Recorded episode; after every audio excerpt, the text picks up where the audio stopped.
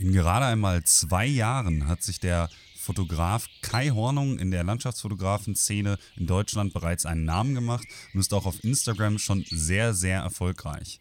Im April 2016 begann er damit, die Landschaften, die ihn inspirierten, zu fotografieren und seitdem hat er bereits ein sehr diversives Portfolio aufgebaut, ist unter anderem mit 14.000 Followern auf Instagram auch dort sehr, sehr erfolgreich. Kai und ich haben über Themen gesprochen, wie aufgrund der Tatsache, dass er eben erst zwei Jahre dabei ist, man eigentlich am besten und am schnellsten Fotografie als Handwerk erlernen kann. Wir haben natürlich auch darüber gesprochen, wie seine persönliche Entwicklung dahingehend abgelaufen ist und wie man eigentlich einen sehr idiosynkratischen Stil wie seinen denn erreicht, von wem er sich hat inspirieren lassen und wie er zu dem Thema Nachbearbeitung steht. Denn er hat teilweise sehr, sehr lumineszierende Landschaften, das heißt also sehr leuchtend und auch stark eben in Photoshop teils entfremdet, teils lediglich nachbearbeitet, in dem Sinne, dass er die bereits vorhandene Lichtstimmung eben unterstützt.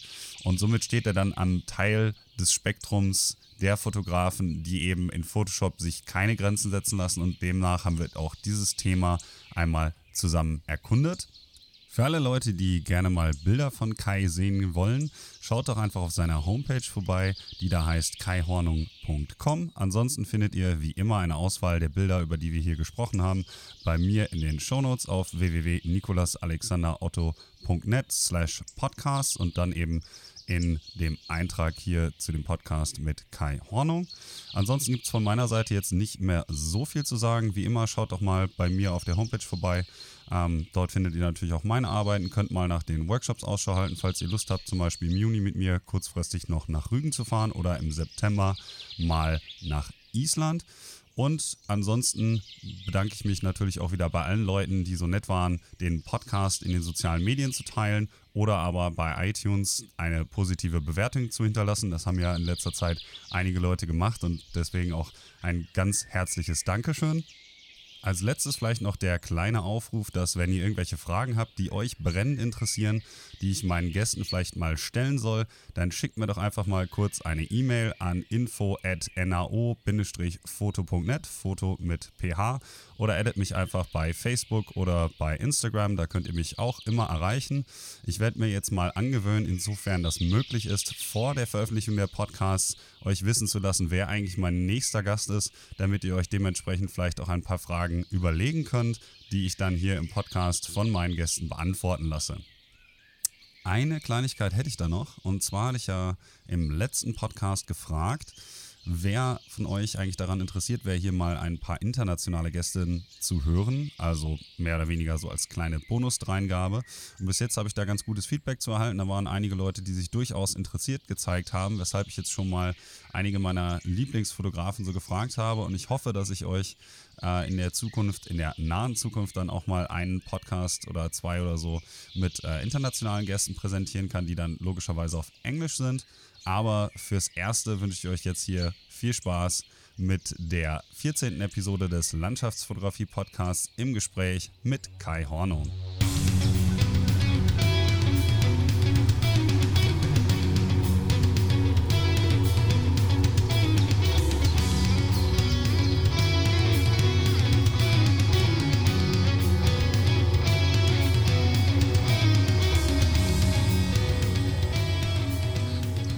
So, dann herzlich willkommen zu einer neuen Folge des Landschaftsfotografie-Podcasts. Ich habe für euch heute Abend hier Kai Hornung mit im Gespräch und ich wünsche dir erstmal einen wunderschönen guten Abend und stell Danke. dich noch kurz vor, weil ich gehe ja davon aus, dass vielleicht nicht alle meine Zuhörer dich bereits kennen. Ja, danke für die Einladung. Ähm, ja, ich bin Kai Hornung, Landschaftsfotograf aus Hannover und äh, versuche im Moment äh, möglichst viele Plätze zu bereisen und mit meiner Kamera festzuhalten und äh, dann auch schnellstmöglich zu bearbeiten, um es in die Welt rauszuschicken. ja, ich glaube, äh, so das Problem mit der Zeit ähm, für die Bearbeitung der Bilder, das ist so ein äh, Problem, das wahrscheinlich sehr, sehr viele Leute kennen. Vielleicht kannst du ja am Anfang, das mache ich ja in der Regel immer so, ein wenig Einblick geben in deine fotografische Historie, also wann du die Kamera ähm, das erste Mal in der Hand hattest und wie so dein äh, Prozess war in der Entwicklung bis jetzt. Mhm. Ja, gerne.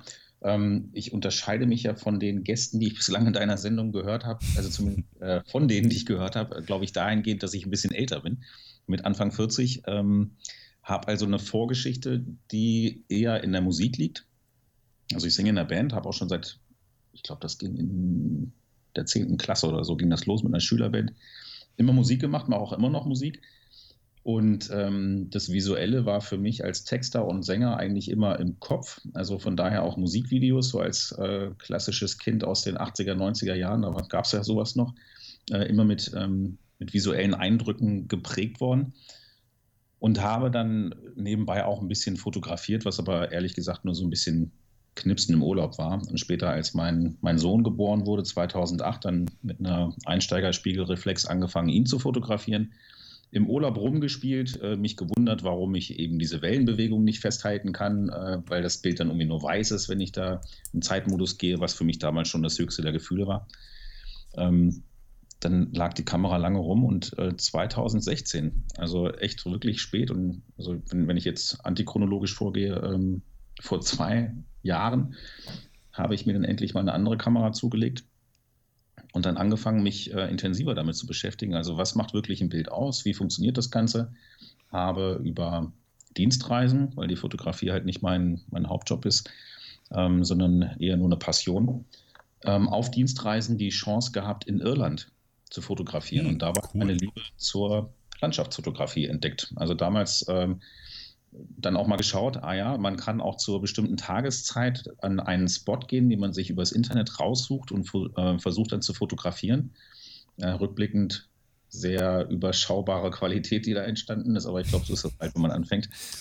Und äh, da hat es mich aber auf jeden Fall gepackt und ähm, dieses Gefühl, dann in der Landschaft zu fotografieren und ähm, wirklich über eine Weile zu beobachten, was passiert mit dem Licht, ähm, wie ist das auch mit der Ruhe und ähm, dem, wie man so eine Landschaft dann wahrnimmt das kannte ich vorher eigentlich nicht. Also nicht so diese intensive Wahrnehmung der Natur. Das mhm. hat mich so begeistert. Und dann auch dazu geführt, dann wirklich mal ähm, ausgesuchte Fototouren zu machen. Ja, und dann musste natürlich das, was in der Kamera ist, äh, irgendwie auch raus. Ähm, da ich früher schon mal so ein bisschen mit Photoshop rumprobiert habe und auch Lightroom mir durchaus bekannt war, dann halt eingestiegen, äh, das intensiver äh, durchzugehen und ja, habe dann die letzten zwei Jahre wirklich äh, extrem intensiv äh, damit verbracht, äh, eigentlich alles, was ich an Freizeit habe, ähm, neben dem, ähm, dass, ich, dass ich die Kinder halt ab und an sehe. Ich, äh, ich lebe in Trennung, das heißt, ähm, ich habe mhm. dann Zeiten, wo ich, wo ich sehr viel mit den Kindern mache, dann aber auch Zeit, wo ich eben halt gar nichts mit den Kindern mache. Und das widme ich dann voll der Fotografie. Jetzt muss ich aber mal kurz einhaken und zwar, ähm, ich weiß jetzt nicht, ob das die Leute so wissen, äh, die den Podcast hören, dass ich natürlich ähm, auch musikalisch aktiv bin.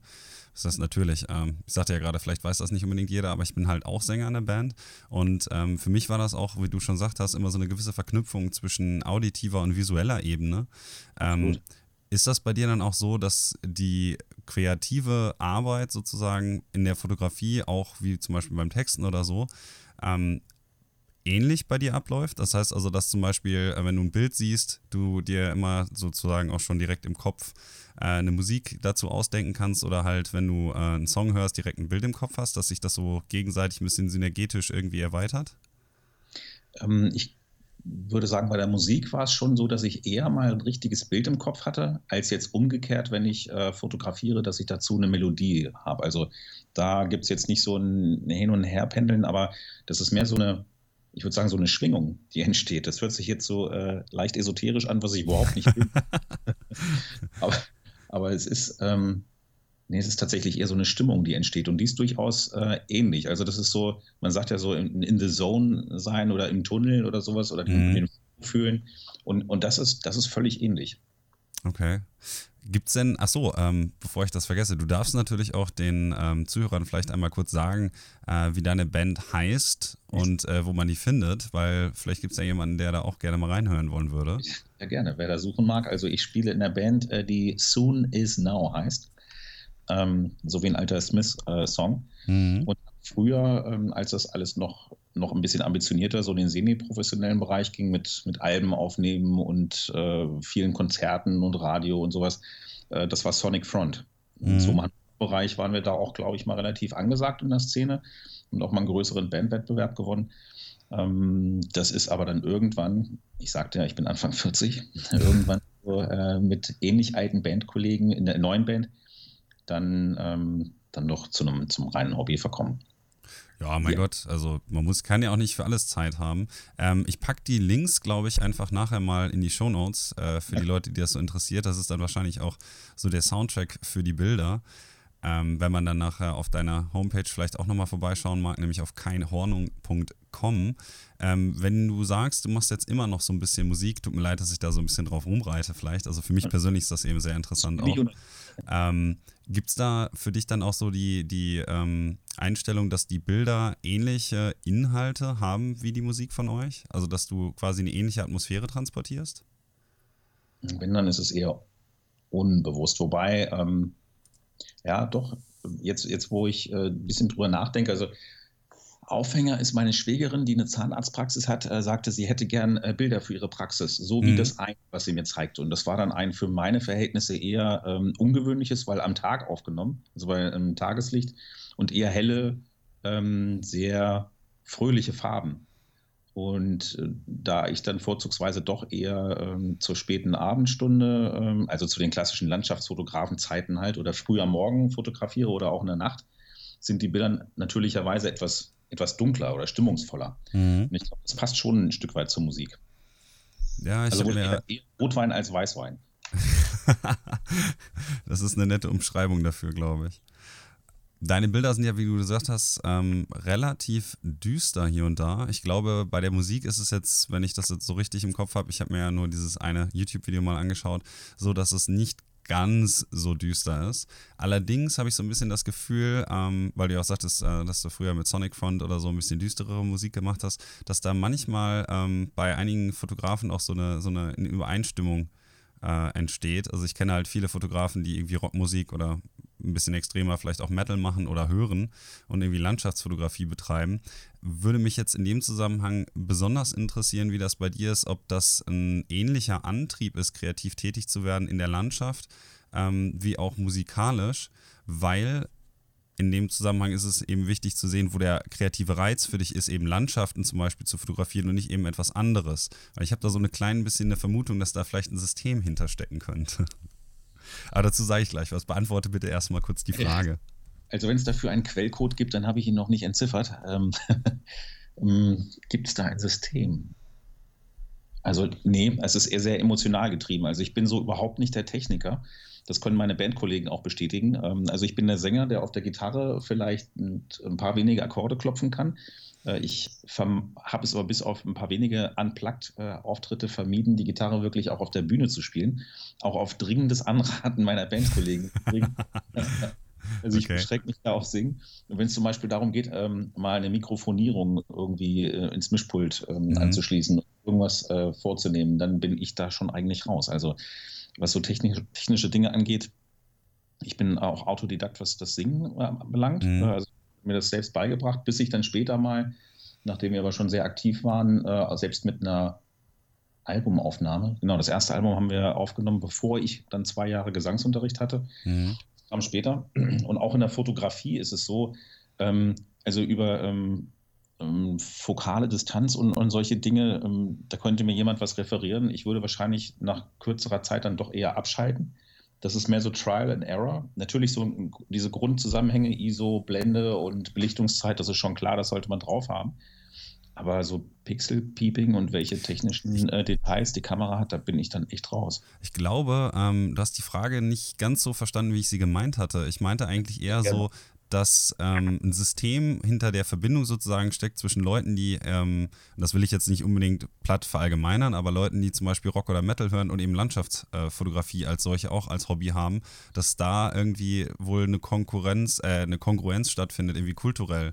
Ähm, weil ich habe das Gefühl, dass teilweise sich Rockmusik oder Metal mit ähm, Inhalten auseinandersetzt, die zum Beispiel jetzt nicht ganz so alltäglich sind, wenn man jetzt zum Beispiel sich Popmusik oder so annimmt, sondern, sage ich mal, schon ein bisschen eher unter der Oberfläche kratzt und das ja auch ähm, ein bisschen einhergeht sozusagen mit den kulturellen Stereotypen von Landschaft, dass man alleine ist in der Landschaft sozusagen mhm. und ähm, sich dann in ihr sozusagen ein wenig ja, so ein bisschen introspektiv verhält, dass man über sich selbst nachdenkt und sich in der Landschaft verliert und dass halt auch ein Prozess ist, in der Landschaft zu sein und zu fotografieren, der so ein bisschen was von Selbstfindung hat. Und das ist ja bei der Rockmusik sozusagen ähnlich, dass man sich dort eben auch mit dem Inneren eher auseinandersetzt als mit dem Äußeren. Das war eigentlich so ungefähr, wo ich hin wollte.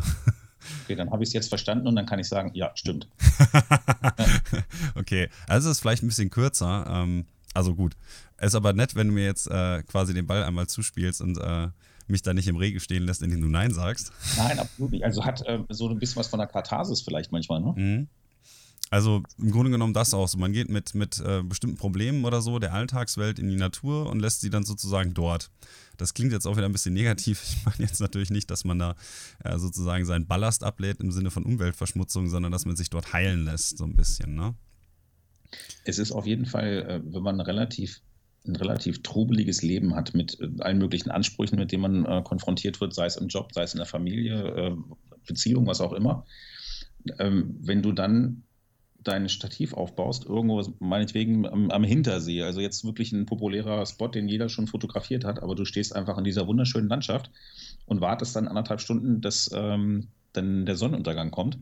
Da, da, fährst du einfach runter. Dann, hörst, dann hört man auch die Vögel zwitschern, was jetzt irgendwie so, so sehr pathetisch klingt, aber ähm, das ist tatsächlich wie so ein kleiner Reboot und das ist äh, total, total erfrischend. Also so dieses, äh, Aussteigermodell. Ich gehe raus in die Natur und ähm, mache so einen kleinen Reset. Ähm, ich kann das ein Stück weit nachvollziehen. Und im kleinen Stile, glaube ich, machen genau das wir Landschaftsfotografen auch. Ähm, ich will dir jetzt mit der Frage vielleicht nicht so zu nahe treten, aber du hast ja erst äh, schon gesagt, dass du äh, momentan auch ähm, in Trennung lebst. Hat das mhm. für dich vielleicht auch so ein bisschen, ähm, ja, wie könnte man das nennen, ähm, einen therapeutischen Charakter vielleicht? Also Landschaftsfotografie sozusagen als, als Therapie, ähm, um mit den sozialen Problemen, die man nun mal so alltäglich halt hat, also da bist du ja garantiert auch nicht alleine, ähm, umzugehen? Ist vielleicht ein bisschen ähm, hochgegriffen. Also so, so weit würde ich, würde ich, ja, würde ich jetzt nicht beurteilen. Okay. Also ist, ist halt schon ähm, klar, also wenn, wenn man einer Scheidung entgegengeht, äh, so wie ich das jetzt gerade tue, äh, das ist natürlich nicht gerade so das Highlight des Lebens. Wobei ich sagen würde, also so diese, diese schlimmste Phase, was das angeht, die habe ich äh, auch hinter mir und in der Zeit habe ich auch noch nicht angefangen zu fotografieren. Mhm. Als ich das beruhigte 2016, habe ich dann mit der Fotografie losgelegt und mich dann äh, damit neu orientiert. Also therapeutischer Effekt würde ich jetzt weniger beschreiben, ähm, aber ähm, etwas, was auf jeden Fall total gut tut. Und ähm, wenn man das auch für sich erkennt und sagt, Mensch, ähm, das, das tut mir gut, das ist ein wahnsinnig guter Ausgleich, ähm, mhm. sich bewusst zu werden und das dann auch gezielt zu suchen, das ist schon gut. Ist das dann auch sozusagen deine Motivation eben, das zu machen und auch mit der Welt zu teilen? Es gibt ja auch viele Fotografen, ich kenne da zumindest äh, so zwei, drei, die auch sehr, sehr gute Landschaftsaufnahmen machen, die aber zum Beispiel auf Social Media und ähm, anderen Outlets gar nicht teilen, sondern das für sich persönlich machen. Welche Motivation hast du sozusagen dann in die Natur hinauszugehen, die Bilder eben einzufangen und dann mit der Welt zu teilen? Das ist wahrscheinlich so ein kleiner Narzissmus. Also, äh, also ich, auch aus der Musik kommt, äh, wenn man sich vorne hinstellt bei einer Band und dann das Mikrofon in die Hand nimmt und singt, ähm, dann, dann muss ein ganz kleiner Selbstdarsteller in dieser Person drin sein, weil sonst würde man das nicht tun. Also, ich meine, du kennst das als Sänger auch, ja. ähm, ein Stück weit äh, so dieses, es ist für mich okay, da vorne zu stehen und es gucken mich Leute an, während ich das mache. Ähm, das muss man in sich haben. Und ich nehme es keinem Musiker der Welt ab, der sagt, ach, ich, ich mag Konzerte gar nicht, weil ich möchte nicht in der Öffentlichkeit stehen. Und dann sage ich einfach, ja, dann bleib halt im Proberaum. Ähm, genauso ist es auch äh, mit Fotografie. Also wer sagt, ja, ich möchte das eigentlich gar niemandem zeigen, ja, dann lad es halt auch nicht im Internet hoch. Ähm, also ich, ich möchte es schon zeigen. Für mich war es anfangs, ähm, ich glaube, in Flickr habe ich angefangen, war das eher mal so ein Versuch. Mal gucken, ähm, gibt es denn da ein Feedback? Und inzwischen ist es so, dass ich gerade auf Instagram äh, sehr, sehr aktiv bin und dort auch äh, wahnsinnig viel Resonanz bekomme. Und da geht es mir eigentlich äh, weniger um das, ähm, ich, ich brauche so viel Schulterklopfen, ähm, mhm. was Bild angeht, sondern es ist einfach wahnsinnig ähm, bereichernd, welche Kontakte da entstehen und welche Möglichkeiten sich für mich da, äh, damit auch erschlossen haben, richtig tolle Künstler und äh, Personen kennenzulernen und mit denen auch diese Leidenschaft zu teilen. Und ich liebe es, ich liebe es, leidenschaftliche Menschen äh, kennenzulernen und mich mit denen auszutauschen. Ich finde das wahnsinnig inspirierend. Und das, und das ist für mich äh, etwas, was Social Media ermöglicht, einen Austausch mit gerade diesen Personen. Hm, das heißt, durch das Kontakt, äh, in Kontakt treten eben mit anderen, seine eigene Kunst dann auch ein bisschen weiterzuentwickeln. Mhm, ja, absolut. Das scheint dir auch, glaube ich, ganz gut gelungen zu sein. Also das war ja jetzt auch eine ganz gute Überleitung eigentlich ähm, zu einem der Kernthemen, die ich auch mit dir noch äh, besprechen wollte. Und zwar, ich fand es ja sehr, sehr beeindruckend, als ich auf dich gestoßen bin, dass du das, wie du schon selbst gesagt hast, erst seit zwei Jahren machst und in diesen zwei Jahren ja schon einen sehr professionellen Stil hast und auch mit der Kamera so weit so umgehen kannst, halt schwierige Lichtsituationen einfangen kannst und auch ein gutes technisches Handwerk hast, soweit ich das natürlich beurteilen kann. Und wie du es geschafft hast innerhalb dieser zwei Jahre, du kannst natürlich auch nochmal kurz sozusagen auf dein Vorwissen zurückgreifen, weil du sagtest ja, du hast nicht exakt vor zwei Jahren angefangen, sondern auch schon ein bisschen vorher, ähm, eben diesen Stil sozusagen dann zu erreichen und wie du das eigentlich geschafft hast, in zwei Jahren so gut zu werden. Weil ich glaube, dass, dass viele sehr viel Zeit da rein investieren und ähm, sich dann auch fragen, okay, wie schnell kann man denn zum Beispiel wie gut werden? Es gibt ja Leute, die sind nach zehn Jahren immer noch auf dem gleichen Level und denken sich, hm, was müsste ich eigentlich machen? Und dann gibt es eben Leute wie dich, die nach zwei Jahren schon ziemlich gut sind, möchte ich einfach mal so sagen darf. Ähm, wie hast du das eigentlich angestellt? Da steckt vielleicht ein gepflegter Wahnsinn dahinter, tatsächlich ähm, sehr viel Zeit dazu investieren. Also 2016 habe ich in einem, also ich bin Personalberater vom Beruf mhm. und war dort in einem Projekt eingesetzt, das bundesweit ähm, war. Ich war also viel auf Dienstreisen und wie gesagt auch in Irland das zweimal, also viel unterwegs, hatte viel Zeit ähm, und habe dann wirklich massenhaft Tutorials ähm, studiert. Also nicht nur die, die es auf YouTube gibt, die natürlich schon wahnsinnig helfen, sondern eben auch die, die Kauf-Tutorials, die es gibt, ähm, die dann eigentlich noch viel tiefer einsteigen und dann auch aufeinander aufbauend erklären, wie was in Bildbearbeitung ähm, funktioniert. Und dann einfach, wenn andere Kollegen abends an die Hotelbar gegangen sind, war ich auf dem Zimmer und habe Bilder bearbeitet.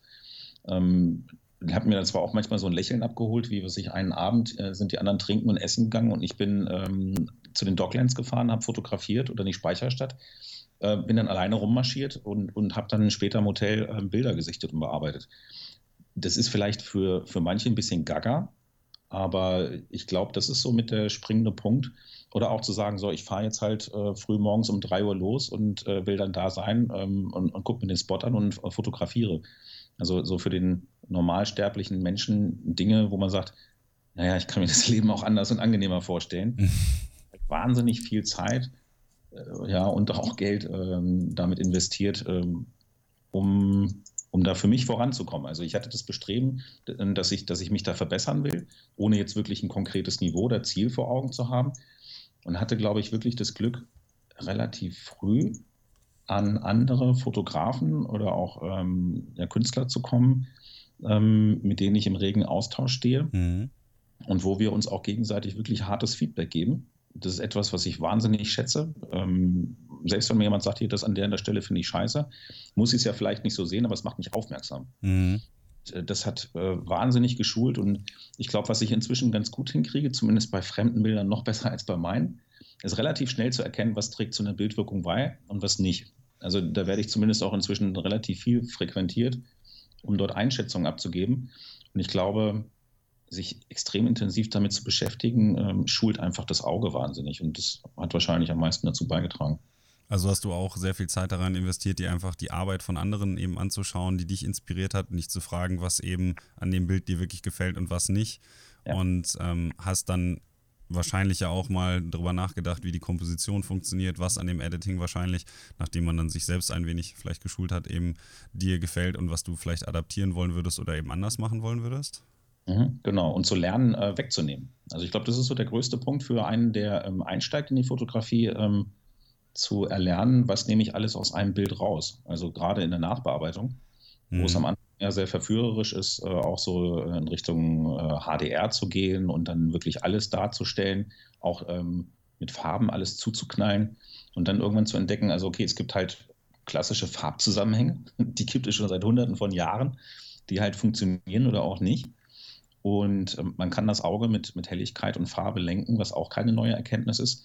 Aber wenn man anfängt, das mal auf die eigenen Bilder zu übertragen, ähm, das war für mich somit eigentlich der größte Eye-Opener, wo ich sage, okay, das mhm. ist so wirklich eine, eine Schwelle gewesen, wo ich das Gefühl hatte, okay, jetzt äh, glaube ich, ähm, wird es besser. Hast du denn noch irgendwelche deiner Bilder aus der Anfangsphase bei dir im Portfolio? Also die jetzt zum Anfang äh, 2016 entstanden sind? Ja, also ich habe auf meiner Homepage, ich habe sie rein zufällig auch hier vor mir. Wer hätte das gedacht? Wer hätte das gedacht? Ähm, da ist dieses besagte Bild. Also ich habe ähm, die Homepage nach aktuellem Stand ja so in verschiedene Elemente ähm, geteilt und mhm. unter Sea, also den, den Meeresaufnahmen, gibt es ganz unten links ein Bild aus Zingst. Mhm. Das ist aus dem Sommer 2016 entstanden. Ähm, also die Bilder, die ich da auf der Homepage habe, die mag ich mir alle noch angucken. Insoweit so diese, ich nenne sie mal Jugendsünden. Mhm. Die habe ich da gar nicht erst hochgeladen, weil was man ja, ne, also wenn man sich intensiv mit der Materie beschäftigt, dann lernt man ja auch, man soll nicht zu viel auf eine Homepage legen und vor allen Dingen ähm, auch nicht die Bilder, die man nur mittelmäßig findet. Mhm. Das könnte zwar dazu führen, dass ich jetzt langsam mal wieder eine Auswahl hier vornehme, aber das sind zumindest Bilder, die mir alle jetzt nicht wirklich peinlich sind und das ist, glaube ich, schon mal ein ganz vernünftiger Ansatz. Also sind dort einige noch, äh, die sozusagen aus deinem früheren Wirken entstanden sind. Ja, also die Bilder aus Zingst und überhaupt hier so in Ostsee, Usedom, äh, was da so dabei ist, die sind alle ähm, von 2016. Und das, das groß, aber dann wirklich aus dem letzten Jahr 2017 oder jetzt die neueren Sachen. Lofoten habe ich ganz viel, ähm, was jetzt auch nach und nach auf Instagram kommt. Mhm. Ähm, das, das sind so die neuesten Sachen. Wenn du dir die alten Aufnahmen dann ansiehst, hast du dann auch so ein bisschen das Gefühl, dass du da jetzt im Prinzip nochmal ganz gerne Hand anlegen wollen würdest oder dir denkst, okay, da hätte ich mit dem Tripod weiter links oder weiter rechts stehen können. Also wie steil, mit anderen Worten, ist so die Lernkurve gewesen, bei der du dich jetzt in der Retrospektive ähm, dir überlegst, dass du wirklich eine Verbesserung bei dir feststellen konntest in dem kurzen Zeitraum?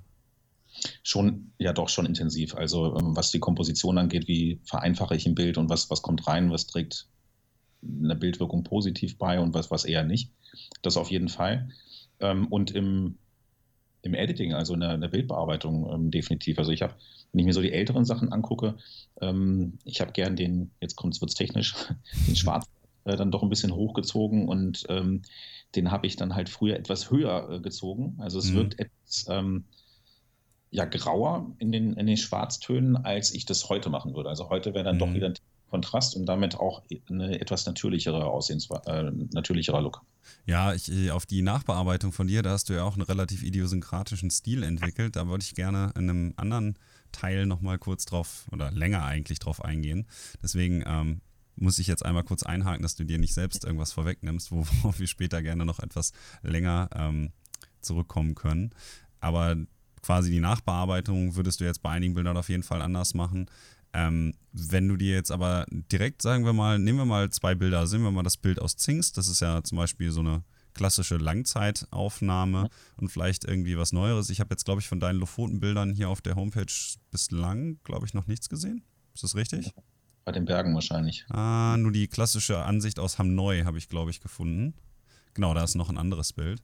Ähm, wenn du die beiden Bilder jetzt zum Beispiel, nehmen wir mal die, die Ansicht von Hamneu mhm. und ähm, das Bild eben aus Rügen.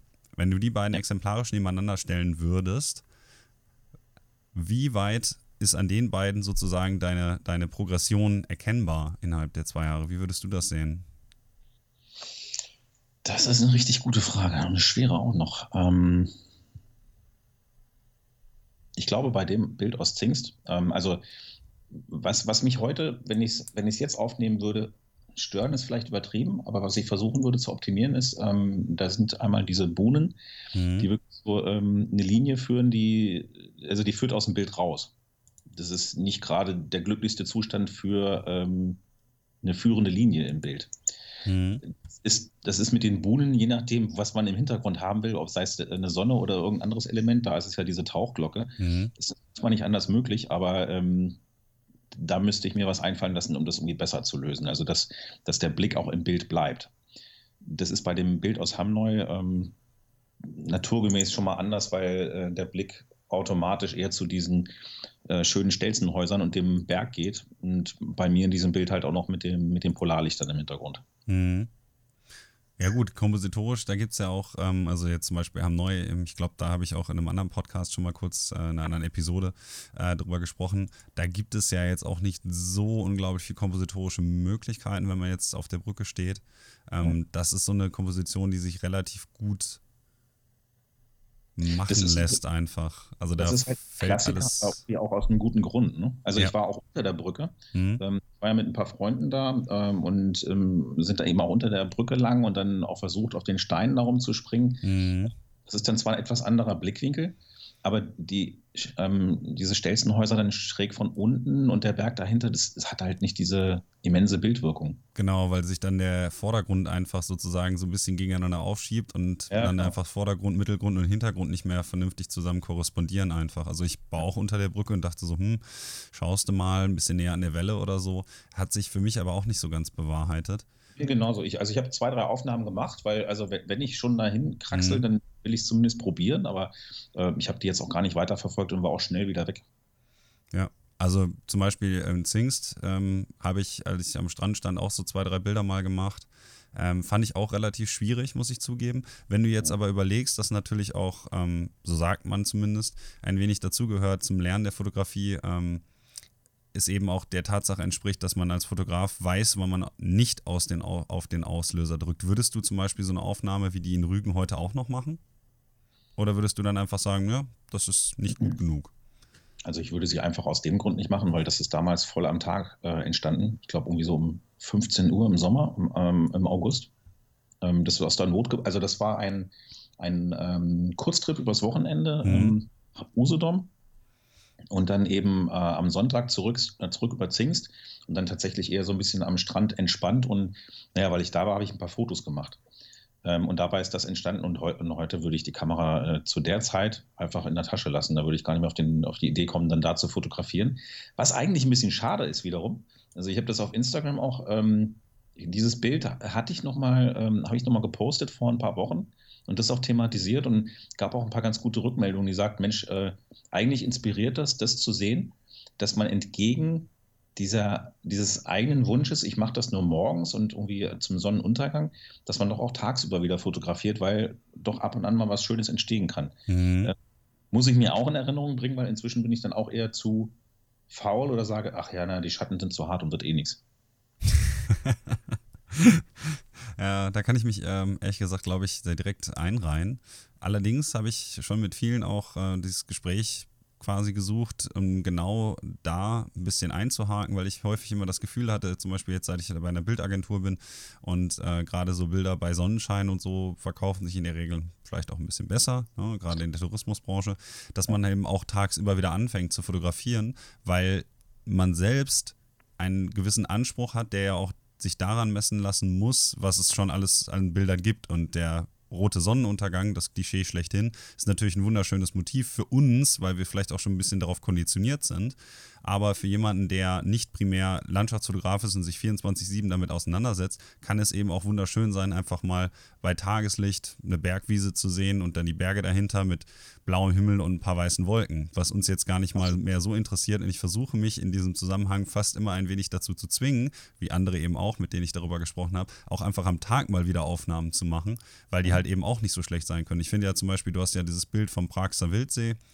Ähm, das ist ja ähm, eigentlich auch so einer dieser, dieser Seen, die sich Prinzip in jedem Licht fotografieren lassen. Und da hast du ja auch so eine Tagesaufnahme, äh, Lichtaufnahme gemacht. Und ich zum Beispiel finde die auch sehr gelungen und würde dann auch sagen, dass die einen guten Platz im Portfolio hat, auch wenn es eine Tageslichtaufnahme ist. Ja, und ich glaube, ähm, also wenn man mal diese Phase durch hat, ich fotografiere nur Sonne und Aufgang, Untergang, also irgendwann limitiert man sich damit ja auch. Also ist ja schön, wenn man diese Bildstimmung hat und die, die suche ich auch vorrangig. Mhm. Aber ich glaube, es ist einfach ein weiterer Schritt, dann auch zu erkennen, nee, jetzt löse ich in Anführungsstrichen mal das Problem mit, mit Tageslicht. Mhm. Und wie ist trotz dieser Umstände bestmöglich hin, jetzt hier ein tolles Bild zu machen? Ähm, und ich glaube, das sind so kleine Herausforderungen, die sollte man auch nicht scheuen. Und das, das zeigt auch nur, dass, dass man da wieder weiter wächst. Ja.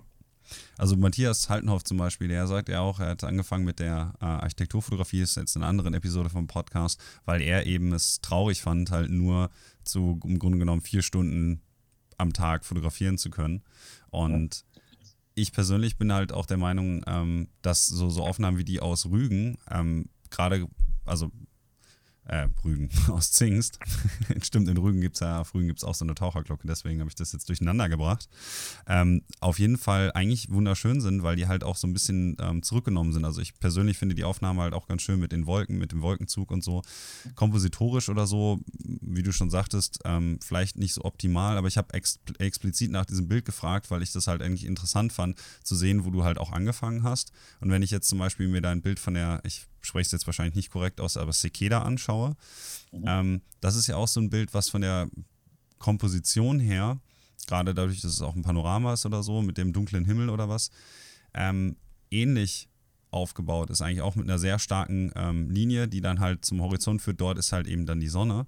Ähm. Und wenn ich die beiden Aufnahmen zum Beispiel auch nebeneinander stellen würde, haben Neues jetzt vielleicht wirklich ein, ein, bisschen was anderes, weil da ist die Komposition gewissermaßen auch ein bisschen eher vorgegeben, ähm, habe ich so das Gefühl, dass sich da in der Natur bestimmte, mh, hm, ja, wie könnte man das nennen, bestimmte Formationen auch in der Landschaft bilden, die man als Fotograf sozusagen erstmal abbildet und seinen Stil ein wenig natürlich auch in der Landschaft orientiert. Und ich habe so ein bisschen das Gefühl gehabt, dass die, ähm, deine Art, wie du komponierst, sich so ein bisschen wie ein roter Faden eigentlich durch die Bilder zieht.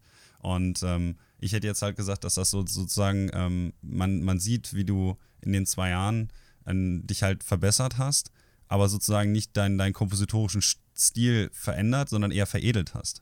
Mhm. Und das hast du wunderbar gesagt, das äh, würde ich gleich gerne so übernehmen. ähm, aber wenn ich mir zum Beispiel jetzt auch das Sekeda-Bild eben anschaue, ähm, und da ist ja jetzt zum Beispiel von, von ähm, dem Lernprozess wahrscheinlich schon eine Menge technisches Know-how, was du über die Zeit dir so angeeignet hast. Ähm, wie lange hast, hast du gebraucht, bis du quasi an dem Punkt angekommen bist, dass du dieses Bild machen konntest? Also wie viele ähm, Quellen hast du quasi angezapft, ähm, bis du in der Lage warst, halt auch zum Beispiel dann den, den Kontrastumfang genauso einzufangen und so? Also ähm, wie viel Zeit steckt quasi in dem Know-how, um so ein Bild zu machen? Also hier steckt in dem Bild auf jeden Fall wahnsinnig viel Nachbearbeitung. Ähm, weil das ähm, eigentlich, also ich will noch nicht zu sehr in die Nachbearbeitung mhm. reinspringen, wenn du das hier noch aufheben willst, aber ist genau genommen eigentlich eher so, so ein Time-Blending. Das, ist, äh, das sind mehrere Aufnahmen zusammengesetzt, die mhm. ähm, über, ich glaube, über eine halbe Stunde oder so entstanden sind. Und eine halbe Stunde ist ja bei Sonnenaufgang ziemlich viel Zeit, die, ja. oder ziemlich viel Distanz, die die Sonne zurücklegt. Ähm, ich, wenn man da oben auf diesem Gipfel steht, hat man ja eigentlich gar nicht so viel äh, Möglichkeiten, sich da an dieser Fläche, wo ich stand, zu bewegen. Also ähm, drei, vier Meter weiter links geht es dann halt äh, steil bergab. Das wollt, wollt, da ist, da fühle ich mich etwas unwohl, dann doch ganz an der Kante zu stehen. Mhm. Nach vorne sieht es genauso aus und rechts ist halt ein Zaun. Ne? Ähm, das heißt, da ist man kompositorisch ein Stück weit limitiert, wie es ja ganz oft äh, in der Naturfotografie übrigens ist. Also auch wenn man im Elbsandsteingebirge steht und ähm, gerade neulich stand ich da im Carola-Felsen, ähm, da sucht man sich die Kompositionen aus und versucht mit dem Stativ das irgendwie zwischen den Felsen zu befestigen und sich dann auch, dass man da nicht abrutscht. da ist man halt schon ein Stück weit limitiert. Äh, muss mit den Gegebenheiten dann halt äh, umgehen und äh, nicht ganz so extrem war es jetzt hier im Secheda, aber ähm, ja, die, die Hauptaufnahme ist eigentlich der, die rechte Hälfte, die entstanden ist.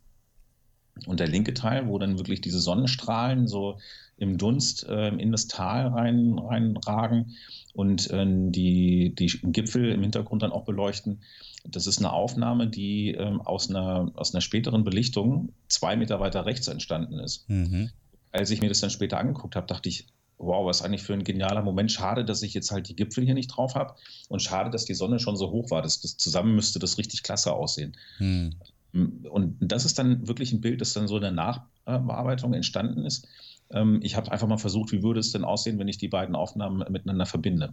Ja. Ähm, war schon eine echte technische Herausforderung und auch so mit das aufwendigste Bild an der Nachbearbeitung, was ich bislang hatte aber ist ein Endergebnis, ähm, worauf ich aus vielerlei Gründen extrem stolz bin. Also zum einen, weil es eine Quälerei war, früh morgens da diesen Berg hoch zu, äh, zu äh, steigen mhm. ähm, und äh, dann auch gefühlt nochmal so eine Quälerei, dieses Bild zu bearbeiten. ja, aber wie gesagt, das Endergebnis äh, hat dich ja offensichtlich zufriedengestellt auch, ne? Mhm. Wenn, du jetzt, wenn du jetzt, ähm, um das mal kurz auf einen Punkt zu bringen, ähm, vielleicht Leuten, die jetzt gerade anfangen zu fotografieren oder so, ähm, ein paar Quellen sozusagen explizit ähm, an die Hand geben wollen würdest, wo oder welche Art von Informationen sie sich am besten ähm, besorgen, um halt auch ein bisschen ihren Lernprozess sozusagen zu beschleunigen. Was würdest du denen dann so an den, ans Herz legen? Also was ist das, was dir gefühlt halt außer den Tutorials vielleicht, die du ja schon erwähnt hast, am meisten gebracht hat, so für die eigene Fotografie? Also ich, mir fällt jetzt nicht ein spezielles Video ein, was Bildkomposition angeht, aber da würde ich mal für jemanden, der jetzt auch nicht unbedingt Geld investieren möchte oder kann, mhm. empfehlen, wirklich auf YouTube mal nach ähm, Bildkomposition zu gucken. Da hilft es natürlich enorm, wenn man ähm, Englisch versteht, weil dann einfach das Angebot an Clips nochmal vielfaches höher ist als jetzt im rein deutschsprachigen Bereich. Mhm. Ähm, wobei es im deutschsprachigen Bereich ja auch ähm, viele gibt, die auch mit eigenen YouTube-Kanälen da operieren. Ähm, Stefan Wiesner, ähm, Stefan Schäfer fällt mir ein, Benjamin Jaworski habe ich mir anfangs, als ich angefangen habe, auch angeschaut, äh, der zumindest mit seiner Begeisterung für die Fotografie äh, anfangs für mich auch wirklich ganz hilfreich war. Ähm, und dann gibt es viele, die jetzt vielleicht nicht so die, die großen Namen sind, aber die alle kleine Details und kleine, kleine Mosaiksteinchen dazu beitragen, dass man aufmerksamer wird. Und dann mhm. ist es mhm. wirklich probieren und am besten Kontakt aufnehmen zu irgendwelchen Leuten, die das vielleicht schon ein bisschen länger machen, die einen Blick drauf haben und sich von denen Feedback einholen und das auch ertragen und aushalten, wenn die sagen, weißt du was, äh, also was zum einen, was willst du eigentlich sagen mit dem Bild? Das ist, glaube ich, so die Hauptfrage. Ähm, mhm. Weil oftmals wird es aus den Bildern nicht klar und dann ist es halt kein gutes oder kein starkes Bild. Ähm, und sich dann ehrliches Feedback einholen und am besten auch den einen oder anderen konstruktiven Tipp, wie es dann weitergeht. Bildbearbeitung ist dann später nochmal ein ganz anderes Thema, weil ähm, man kann halt ein Bild, das von der Komposition nicht gelungen ist, ähm, so gut wie gar nicht in der Nachbearbeitung retten. da gibt es ja diesen schönen Satz, you can't polish a turd. Ja, und so ist es. Ja. ähm, dann würde ich auch vielleicht mal zu dem zweiten Themenkomplex so ein bisschen übergehen. Ich hatte ja am Anfang gesagt, ähm, dass ich dich unter anderem auch deswegen eingeladen habe, weil du ja einen sehr eigenen Stil hast der in der deutschsprachigen Szene sonst, finde ich, nicht so wirklich aufzufinden ist. Ähm, und zwar, also ich nenne das persönlich immer ähm, Fotoluministen, weil du hast ja auch schon vorher gesagt, du hast dich von bestimmten amerikanischen Fotografen da so ein bisschen inspirieren lassen. Ähm, vielleicht kannst du noch mal kurz äh, da vielleicht was zu sagen, weil du hast ja am Anfang gesagt, dass du vielleicht ähm, auch das ein oder andere Tutorial geschaut hast, was dich da von der, von der Nachbearbeitung auch ein bisschen inspiriert hat. Ähm, was so, wie würdest du quasi deinen Stil so verorten? Mhm. Ähm, er ist wohl tatsächlich ähm, eher so ein bisschen amerikanisch, was aber überhaupt keine bewusste Entscheidung war oder auch nicht ist. Also ich bin mhm. selbst erstaunt, wenn ich auch gefragt werde äh, oder wie ich mich orientiere, mhm. dass mir oft erstmal so ein paar amerikanische Fotografen einfallen, ähm, was würde ich fast sagen, reiner Zufall ist oder vielleicht in der Mangelung einer Kenntnis, wer es sonst noch macht, weil ähm, also weltweit machen ganz viele Fotografien oder Bildbearbeitung im ähnlichen Stil. Ähm, wie bin ich dazu gekommen? Hm, ich habe damals, äh, vorhin habe ich ja gesagt, ich war äh, viel auf Dienstreise in einem Projekt und das ist auch ganz, ganz gut gelaufen. Da gab es eine, eine nette Sonderzahlung. Und dann dachte ich, ich belohne mich damit und kaufe mir von Elia Locari ähm, die beiden Tutorials, die es damals gab. Und das waren dann mal eben knapp 500 Dollar äh, was ich für, äh, also da habe ich lange mit mir gerungen, weil ich mhm. finde, das ist gerade jemanden, der anfängt, echt viel Geld. Ja. Das waren zig Stunden Videotraining ähm, mit, ähm, wie man ähm, halt fotografiert und wie man nachbearbeitet, was mir für den Einstieg echt richtig, richtig gut geholfen hat. Mhm. Das jetzt mal, also es ist nicht mein Tipp, damit wirklich einzusteigen, weil wenn man mich jetzt fragt, ist es das Geld wert? Ähm, wenn man mit Bildern unterhalten werden will, die auch wirklich Kinoqualität haben, dann definitiv. Also es ist wirklich super gemacht. Aber für den reinen Lernwert muss es vielleicht nicht ganz so viel Geld sein, was man da investiert. Mhm. Ähm, später kam bei mir dazu äh, Ryan Dyer, den ich sehr schätze, der ja. wirklich sehr, der Amerikaner würde sagen, loose Ansatz hat, also der eher wie so ein Maler teilweise agiert und dann wirklich äh, Farbe und Licht ins Bild reinmalt und auch äh, sich teilweise wenig darum schert, ähm, wie exakt oder präzise da maskiert wird. Mhm. Ted Gore finde ich da äh, wiederum eigentlich so einen richtig guten Mittelweg zwischen exaktem und präzisen Arbeiten, ähm, was auch das Maskieren angeht oder Ausrichten und auch was, was macht ein Bild rein technisch kaputt oder was, was hilft, mhm. Den ich wirklich genial finde in Bezug auf Farblehrer. Da gibt es übrigens einen richtig guten Artikel im Blog von Ted Gore, was ähm, Farblehre angeht. Der ist, glaube ich, schon uralt, dieser Artikel, aber den habe ich auch ähm, bei mir schon mal verlinkt im Facebook und ich glaube auch auf meiner Homepage im Blog. Ähm, fand ich extrem gut und augenöffnend. Also was, was macht man mit Farbe und wie, wie lenkt man da so ein Bild? Und ähm, ich werde auch häufiger gefragt, Mensch, hast du mal einen Tipp für ein Tutorial? Und meistens ähm, empfehle ich dann wirklich eins von Ted Gore zu kaufen. Okay. Michael Shaneblum ist auch so ein amerikanischer Fotograf, den ich sehr schätze. Und dann ja, hat man schon gleich eine ganze Parade an ähm, tatsächlich amerikanischen Fotografen.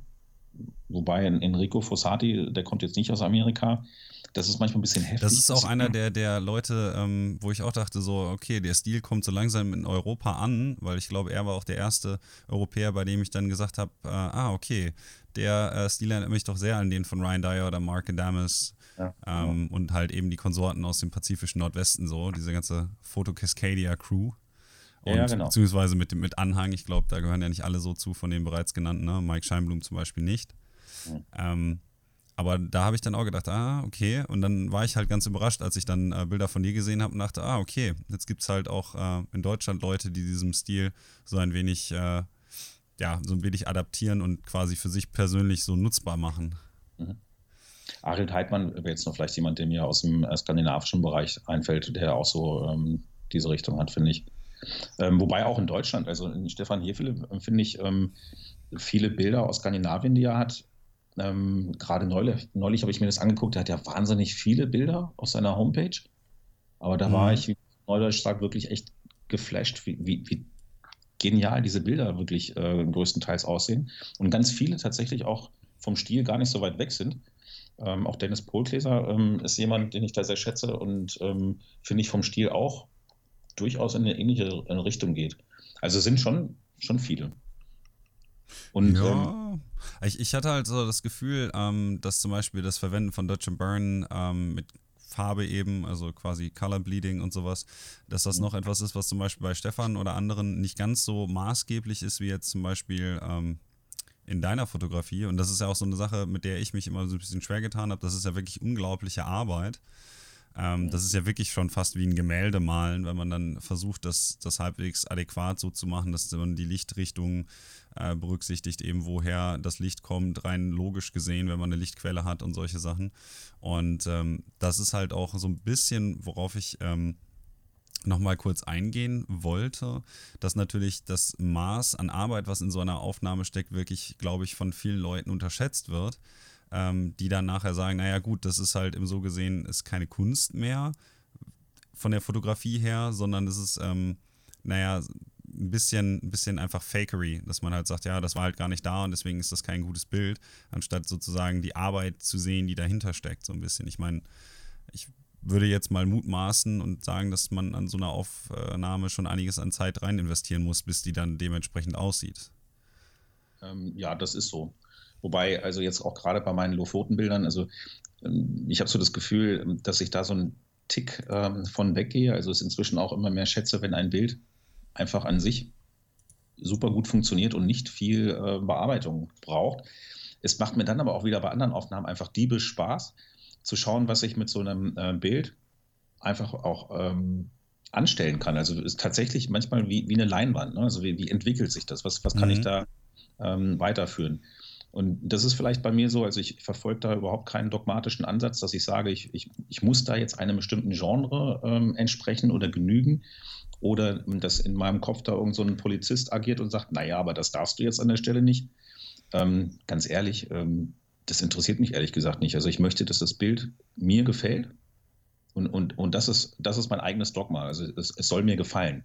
Da sind schon Sachen wie, ähm, ich füge jetzt hier keinen ähm, Berg ein, wo er nicht ist. Ähm, Himmel austauschen, ja, habe ich auch gem schon gemacht, ähm, strebe ich aber nicht an. Also ich verteufel das nicht grundsätzlich, aber ich finde es eher eine Notlösung und ich mache das extrem selten und auch nicht so gerne. Mhm. Also ich, es schwebt mir schon eher vor, dass ähm, die Bedingungen da auch sind. Aber Licht jetzt zum Beispiel verstärken, da habe ich jetzt weniger Probleme mit, sondern finde das eigentlich eher ähm, stimmungsfördernd. Wenn da jemand sagt, ja, hm, das ähm, habe ich aber genauso nicht empfunden, finde ich das völlig okay. Ne? Ähm, aber ich, ich, ich bezeichne meine Fotografie und meine Landscape Art hatte ich schon mal überlegt, ob das vielleicht eine bessere Bezeichnung wäre als Landscape äh, Fotografie. Mhm. Ähm, ich bezeichne das auch nicht als, ähm, als Landschaftsdokumentation. Ne? Also, dass ich sage, so, ich ähm, nehme es so raus wie in der Kamera, weil diese Diskussion, ganz ehrlich, die finde ich auch unterm Strich dann echt eigentlich total müßig, weil, äh, also, was ist denn echt?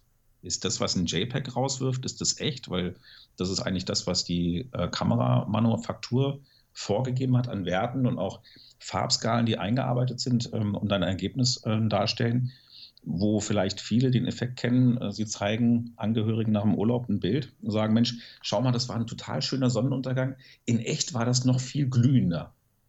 Und ich möchte halt nicht sagen müssen, in echt war das aber noch so und so, sondern ich möchte mein Bild alleine wirken lassen. Das ist für mich der Anspruch. Mhm. Ja, es gibt ja böse Zungen, die so ein bisschen behaupten, dass sich dadurch durch die Perzeption eben solcher Bilder, gerade inflationär über soziale Medien, so ein bisschen die Realitätswahrnehmung verändert, dass man halt immer dazu neigt, gerade so in der Fotografenszene so ein bisschen, sich immer wieder ähm, zu versuchen, dem anderen noch sozusagen einen draufzusetzen. Und dass dadurch ähm, so, so ein Wettrüsten unter der, unter der Nachbearbeitung stattfindet für das immer aufwendigere, immer ähm, farbsaturiertere, krassere, noch extremere Bild sozusagen. Ähm, und wenn man das eben nicht vor Ort findet, weil die Gegebenheiten nicht da sind, dann muss man das in Photoshop halt machen. Ansonsten fällt man so mittlerweile einfach schon durchs Raster. Und, da gibt es ähm, ganz, ja, ja. Äh, da, wo du das sagst, da gibt es so einen Effekt, den ich irgendwie gerade, mag sein, dass es den schon länger gibt, aber mir fällt da in letzter Zeit bewusst auf, gerade bei äh, Nacht- und Milchstraßenfotografie, das ist so das wahnsinnige Glühen an einem ähm, Punkt am Horizont, als, fast als wäre da eine Sonne. Ist, also sehe ich in letzter Zeit ganz, ganz viele Bilder. Ähm, bei einem Kumpel von mir, der das auch gemacht hat in der Nachbearbeitung, das sieht zwar irgendwie cool aus, aber ich habe ihn dann auch gefragt, Mensch, äh, klasse, wie, wie, du den Meteoriteneinschlag da festgehalten hast. Weil das ist so eine am Ende unrealistische Lichtquelle, die alles überstrahlt, mhm. die so ein, so ein, wahnsinniges Highlight setzt und irgendwie schon ähm, ja, cool aussieht. Aber das ist für mich ein Punkt, wo ich sage, okay, ähm, das überschreitet für mich eine, eine, Grenze, die ich selbst nicht machen wollen würde. Mhm. Nicht, dass ich es bei anderen als, als falsch irgendwie jetzt geißeln würde, so ist nicht gemeint, auch da. Ne? Also jeder soll machen, wie er oder sie das möchte, weil es ist die Entscheidung des Künstlers. Ja. Aber das ist so ein Trend, den ich so entdecke, wo ich sage, okay, also da äh, nehme ich was wahr und so dieses Wettrüsten, was du eben gesagt hast, vielleicht ist es in dem Punkt sogar ähm, wirklich, wirklich vorhanden. Ja, also ich hatte halt so ein bisschen das Gefühl, ähm, dem Druck auch ein bisschen ausgesetzt zu sein. Also ich glaube, das ähm, hatte Ryan, da gab es ja einige äh, Diskussionen schon, denen ich auch mal gefolgt bin auf Facebook zwischen Ryan und einigen Leuten, die da eher etwas puristischer sind, wie zum Beispiel Alex Nail, ähm, die dann eben mehr oder weniger genau in der gleichen Linie entlang gelaufen sind. Dann sagte halt Alex, naja, aber das wird vielleicht ein bisschen schwierig dann für andere Leute dann, die von ihrer Fotografie auch leben müssen, mitzuhalten mit dem, was andere eben einfach in Photoshop sozusagen am Rechner erzeugen. Und die Wertschätzung wird dann eben so ein bisschen verschoben von, okay, der Mann ist fünf Tage hintereinander, jedes Mal auf den gleichen Berg, vielleicht das nächste Jahr nochmal und dann nochmal, bis er dieses eine Bild machen konnte, während jemand anders sich am Rechner hingesetzt hat und es einfach im Rechner zusammengeschustert hat. Das sind ja sozusagen unterschiedliche Talente, die dann auch prinzipiell unterschiedlich bewertet werden müssten. Und da gab es ja einige ähm, ziemlich interessante Debatten, äh, die dann auch daran gipfelten, dass einige von den ähm, Luministen, also den Fotoluministen, dann sagten, naja, ähm, vielleicht würde ich auch einfach die Kamera liegen lassen, wenn ich ein besserer Maler wäre und dann würde ich einfach nur malen. Ähm, sozusagen ist es eine andere, ein bisschen eine andere ja, Kunstform und diese Mischformen ähm, graben der klassischen Fotografie immer mehr das Wasser ab, wo man dann, wie gesagt, auch so ein bisschen mh, vielleicht einfach den Neid unterstellen kann, den Leuten, die das eben nicht machen, aber dann für ihre Arbeit, bei denen sie halt eben sehr viel Schweiß, Blut und Tränen investieren, nicht mehr ganz so viel ähm, Wertschätzung widerfahren, wie es vielleicht früher noch der Fall war, bevor diese Stilwende kam. Ich glaube, dass man diese Diskussion überhaupt nicht gewinnen kann, egal auf welcher Seite. Es geht ja auch nicht um Gewinnen, das glaube ich, da geht es eher um kreativen Austausch. Also ich da gibt es ja kein, wie du schon sagst, es gibt kein richtig und kein falsch. Ich versuche nur so ein bisschen ähm, den Advocatus Diaboli ein bisschen zu spielen und zu schauen, was bei dir noch so kommt. ähm, ich, die Diskussion gibt es ja in der Musik auch. Ne? Also ähm, auch, auch früher, wir haben mit meiner ersten Band eben auch elektronische Elemente äh, drin gehabt, ähm, was manchen Puristen auch nicht äh, gefallen hat. Ne? Und, mhm. und am Ende des Tages äh, ist es doch wirklich so, ähm, der Zuhörer an der Musik oder der Zuschauer oder Betrachter beim Bild, der muss doch für sich entscheiden, gefällt mir das jetzt oder nicht. Und dass jetzt äh, manche Fotografen sagen, ja Mensch, dann äh, graben die mir das Wasser ab, weil das mit dem Computer generiert ist, ähm, dann da zucke ich mit der Achsel und sage, also ich glaube, ich bin davon überzeugt, dass sich Qualität am Ende immer durchsetzen wird. Mhm. Dass jetzt die Qualität ist, dass man äh, zehn Wochen lang irgendwo auf einem Berg ist und am Ende diesen geilen, äh, geilen Moment einfängt und den dann veröffentlicht. Oder ob das jemand ist, der halt äh, zehn Stunden an einem Bild rumfrickelt am Computer. Ähm, ich finde, das hat alles eine Daseinsberechtigung und am Ende äh, setzt sich die Qualität sicherlich durch. Und dann liegt es doch am, am Betrachter, äh, für welches Pferd er sich entscheidet. Genauso ja. gibt es äh, Rihanna, die super populär ist, und dann gibt es Coldplay und dann gibt es Metallica und dann gibt es eben auch Nischenbands, ähm, ähm, die vielleicht nicht ganz so viel verkaufen, die aber in ihrem eigenen ähm, Maße auch erfolgreich sind. Also ich glaube, die Welt ist groß genug für alle. Ich glaube, das ist eine ganz gute Zusammenfassung. ähm, es geht halt mir so ein bisschen um die Problematisierung, ähm, weil ich habe ja auch schon mal Gäste hier gehabt, die dann, wie gesagt, auf dem anderen, äh, auf der anderen Seite des Spektrums sind. Ähm, und dann halt, wie gesagt, ich wollte dich auch mal zu einer, einer ähm, Gegenstellungnahme sozusagen äh, ein wenig aus der Reserve locken. Ja die Arbeit, die du dann aber so in, in ein solches Bild investierst, ähm, hat das dann für dich auch so ein bisschen den Charakter, dass es ein, so, so eine Art Veredelung von, von dem äh, Ereignis ist? Oder ist es bei dir dann so, dass du, ähm, wenn du eben vor Ort bist, schon genau weißt, okay, ähm, das ist und das wird nachher das Endergebnis dessen sein ähm, und du prävisualisierst sozusagen schon das, was du später in dem Editing-Prozess machen willst?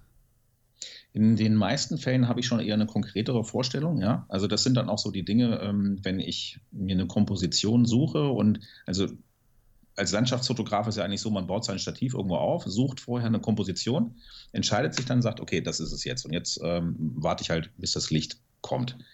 Und, und das ist eigentlich so, dass wo im, im Kopf auch am meisten passiert mit so einer Prävisualisation, äh, wie du eben sagtest. Mhm.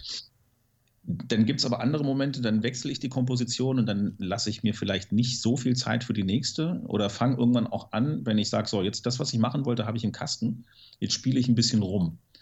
Und das sind so die Dinge, die dann wahnsinnig Spaß machen, dann auch später, wenn man seinen, seinen Bilderkatalog dann durchforstet und sagt, im Moment, das ist ja eigentlich ein total cooler Moment, ähm, schau dir das mal genauer an. Ähm, oft, oft ist es so, dass ich ein Bild im Kopf habe, das ich gerne bearbeiten möchte. Dann suche ich das in meinem Lightroom-Katalog, bleibe an einem anderen Bild hängen, fange an, irgendwelche Regler einfach mal hin und her zu schieben und schwupps lade ich das in Photoshop und, und bearbeite das und habe später fast schon wieder vergessen, welches Bild ich eigentlich bearbeiten wollte. Mhm. Hm. Und also ich schätze das beides gleich stark. Sowohl die Dinge, die ich eigentlich vorher schon im Kopf durchgegangen bin, wo ich ein relativ klares Konzept hatte, als auch die Dinge, die dann eher entstehen.